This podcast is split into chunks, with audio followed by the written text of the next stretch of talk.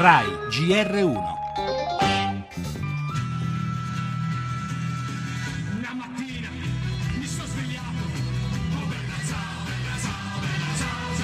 Κανείς δεν μπορεί φίλες και φίλοι να φοβήσει ή να εκβιάσει ένα λαό πληγωμένο La lunga campagna elettorale di Alexis Tsipras, trasformata in un referendum contro i vincoli e le politiche europee di rigore, si è chiusa in piazza ad Atene con le note di Bella Ciao. Ciao, o meglio addio all'austerità che non fa parte dei trattati europei, dice il leader del movimento di sinistra Syriza. Ma dalla Germania la replica è stata chiarissima. Se gli impegni presi non saranno rispettati, la Grecia non potrà partecipare al piano di acquisti di titoli di Stato appena varato dalla BCE.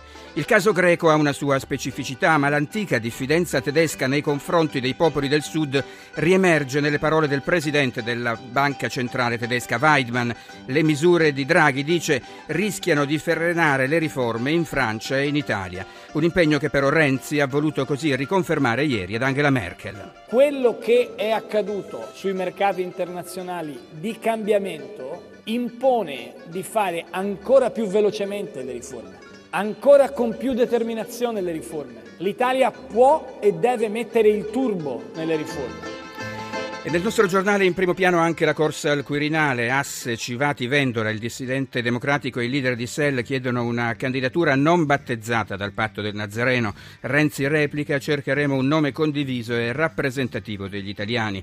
Dall'estero la vicenda degli ostaggi giapponesi in mano ai terroristi dello Stato islamico è giallo sulla loro sorte. Su Twitter voci inquietanti, l'esecuzione sarebbe già avvenuta.